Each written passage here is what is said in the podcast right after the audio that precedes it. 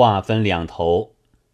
却说浙江温州府有一秀士，姓朱名媛，年纪四旬以外，尚无子嗣。娘子几遍劝他娶个偏房，朱元道：“我功名焉简，无益于此。”其年秋榜高登，到京会试，谁想文服未齐，春闱不第。休归故里，与几个同年相约，就在京中读书，以待下科。那同年中晓得朱元还没有儿子，也苦劝他娶妾。朱元听了众人说话，叫人寻觅，刚有了这句口风，那些媒人互相传说，几日内。便寻下若干头脑，请朱元逐一相看检择，没有个中得意的。众光棍儿积着那个消息，即来上妆，夸称的瑞红姿色绝世无双，古今罕有，哄动朱元期下日子，亲去相看。此时瑞红身上衣服。已不十分整齐，胡月叫众光棍儿借来装饰停当。众光棍儿引着朱元到来，胡月向前迎呀，礼毕就坐，献过一杯茶，方请出瑞红站在遮堂门边。朱元走上一步，瑞红侧着身子道个万福。朱元急忙还礼，用目仔细一去，端地娇艳非常，暗暗喝彩道：“真好个美貌女子！”瑞红也见朱元人才出众，举止娴雅，暗道：“这官人倒好个仪表，果是个斯文人物，但不知什么晦气投在网中。”心下存了个懊悔之念，略战片时，转身进去。众光棍儿从旁衬道：“相公何如？可是我们不说谎吗？”朱元点头微笑道：“果然不谬。可到小玉议定彩礼，择日行聘便了。”道罢起身。众人街角随去，议了一百两彩礼。朱元也闻得京师骗局甚多，恐怕也落了套。讲过早上行礼，到晚即要过门。众光棍儿又去与胡月商议。胡月沉吟半晌，生出一个计，只恐瑞红不肯。叫众人坐下，先来与他计较道：“使来这举人已肯上妆，只是当日便要过门，难做手脚。如今只得将计就计，依着他送你过去，少不得备下酒肴。你慢慢的饮至五更时分，我同众人便打入来，叫破地方，只说。”强占有夫妇女，原引了你回来，声言要往各衙门呈告。他是个举人，怕干碍前程，自然反来求福。那时和你从容回去，岂不美哉？瑞红闻言悄然不乐，答道：“我前生不知做下甚业，以致今世遭许多磨难。”如何又做嫩般没天理的事害人？这个断然不去。胡月道：“娘子，我原不欲如此，但出于无奈，方走这条苦肉计，千万不要推脱。”瑞红执意不从，胡月就双膝跪下道：“娘子，没奈何，将就做这一遭。”下次再不敢相烦了。瑞红被逼不过，只得应允。胡越急急跑向外边，对众人说之就礼。众人齐称妙计，回复朱元，选起吉日，将银两兑足，送与胡越收了。众光棍儿就要把银两公用。胡越道：“且慢着，等待事妥，分也未迟。”到了晚间，朱元叫家人雇上轿子去迎瑞红。一面吩咐安排下酒馔等候，不一时已是取到。两下见过了礼，邀入房中，叫家人管待媒人酒饭，自不必说。单讲朱元同瑞红到了房中，瑞红看时，室中灯烛辉煌，设下酒席。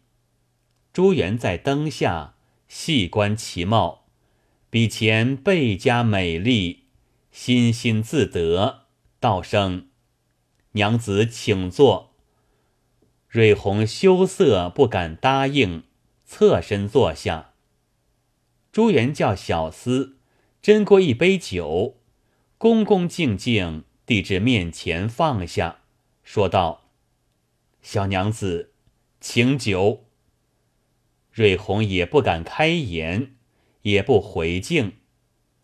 朱元知道他是怕羞，微微而笑，自己斟上一杯，对席相陪，又道：“小娘子，我与你以为夫妇，何必害羞？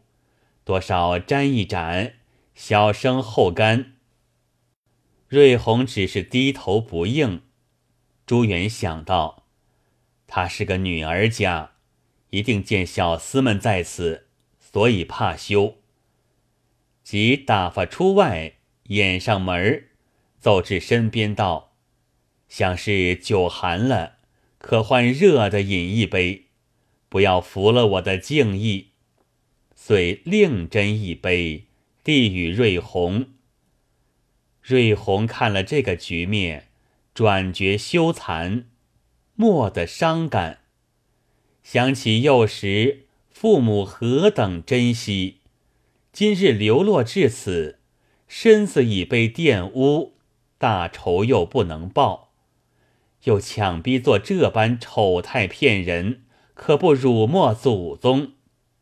柔肠一转，泪珠簌簌乱下。朱元看见流泪。低低道：“小娘子，你我千里相逢，天缘会合，有甚不足？这般愁闷，莫不宅上还有甚不堪之事？小娘子记挂吗？”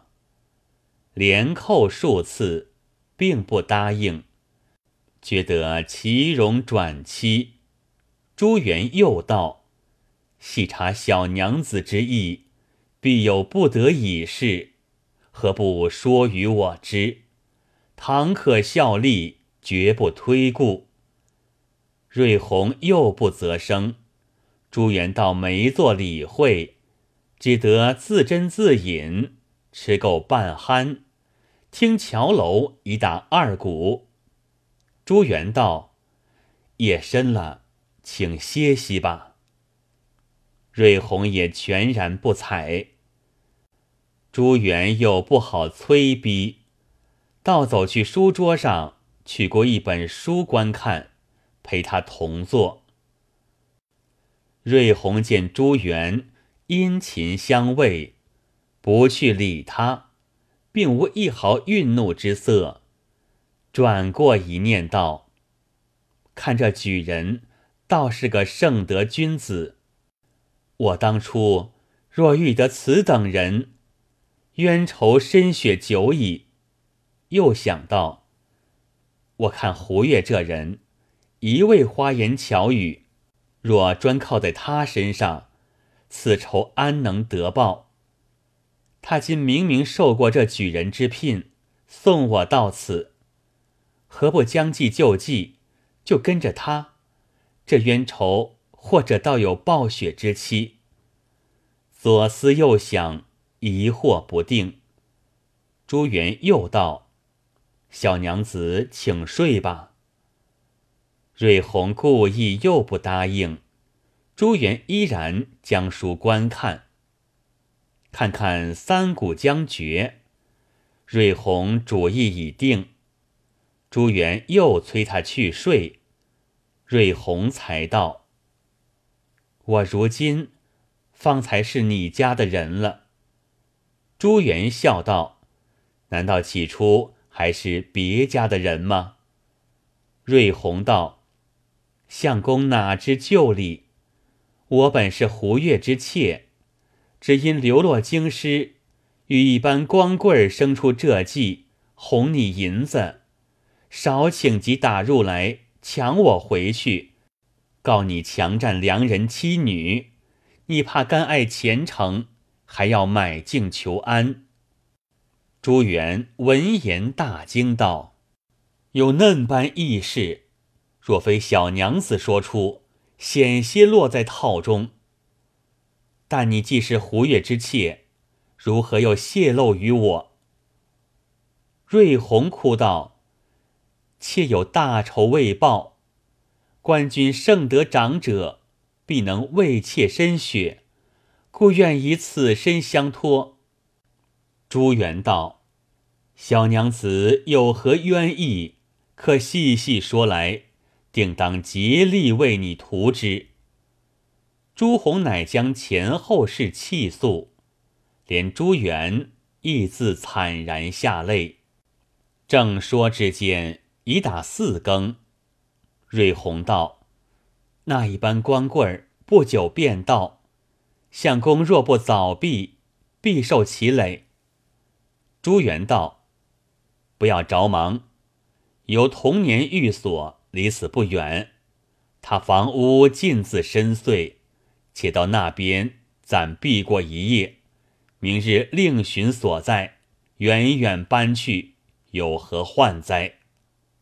当下开门，巧得唤家人点起灯火，竟到童年寓所，敲开门户。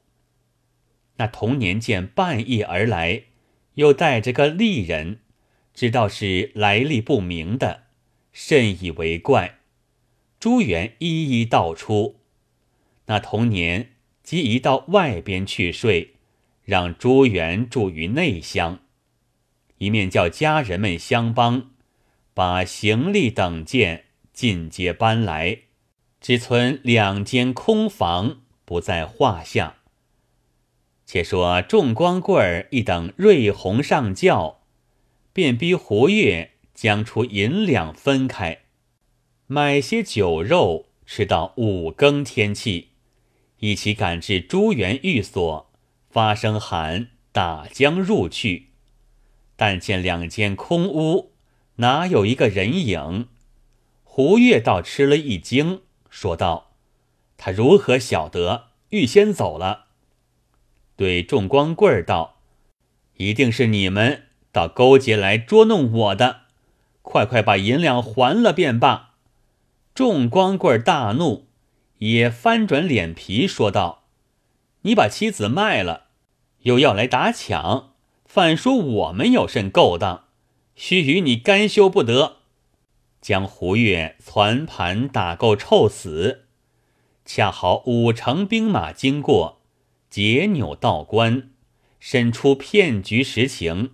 一概三十银两追出入关，胡月短地回籍，有诗为证：牢笼巧设美人局，美人原不是心腹。赔了夫人又打屯，手中依旧光禄兔。且说朱元自娶了瑞红，彼此相敬相爱，如鱼似水。半年之后，即怀六甲，到的十月满足，生下一个孩子。朱元好不喜欢，写书报之妻子。光阴迅速，那孩子早又周岁，其年又值会试。瑞红日夜向天祷告，愿得丈夫皇榜提名，早报蔡门之仇。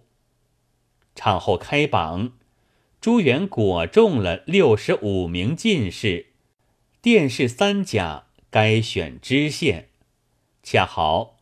武昌县缺了县官，朱元就讨了这个缺，对瑞红道：“此去仇人不远，只怕他先死了，便出不得你的气。若还在时，一个个拿来，立血祭献你的父母，不怕他走上天去。”瑞红道：“若得相公如此用心，奴家死亦瞑目。”朱元一面先差人回家，接取家小在扬州伺候，一同赴任；一面后吏部领平，不一日领了平县，辞朝出京。原来大凡吴楚之地做宦的，都在临清张家湾雇船，看了几个舱口，都不称怀。只有一只整齐，中了朱元之意。船头递了姓名手本，磕头相见。管家搬行李安顿舱内，请老爷奶奶下船，烧了神符。船头指挥众人开船。瑞红在舱中听得船头说话，是淮安声音。与贼头陈小四一般无二。问丈夫什么名字？朱元查那手本，写着船头无金扣手，姓名都不相同，可知没相干了。再听他声口，越听越像，转转生疑，放心不下，对丈夫说了，假托吩咐说话，唤他进舱。瑞红闪于背后，私认其面貌，又与陈小四无异，只是姓名不同，好生奇怪。欲待盘问，又没个因由。偶然这一日，朱元的作诗传到，过船去拜访，那船头的婆娘进仓来拜见奶奶，送茶毕。瑞红看那妇人。虽无十分颜色，也有一段风流。瑞红有心问那妇人道：“你几岁了？”那妇人答道：“二十九岁了。”又问：“哪里人士？”答道：“池阳人士。”瑞红道：“你丈夫不像个池阳人。”那妇人道。这是小妇人的后夫，瑞红道：“你几岁死过丈夫的？”那妇人道：“小妇人夫妇为运粮到此，拙夫一病身亡。如今这卓夫是武昌人士，原在船上做帮手，丧事中亏他一力相助，小妇人孤身无倚，只得就从了他。”定着前夫名字，完这场差事。瑞红问在肚里，暗暗点头，将香帕赏他。那妇人千恩万谢的去了。瑞红等朱元上船，将这话述与他听了。眼见吴金即是陈小四，正是贼头。朱元道：路途之间。不可造次，且忍耐他到地方上施行，还要在他身上追究余党。瑞红道：“相公所见极明，只是仇人相见，分外眼睁。这几日如何好过？恨不得借滕王阁的顺风，一阵吹到武昌。”隐恨亲冤已数年，枕戈思报叹无缘。同舟敌国今相遇，又隔江山路几千。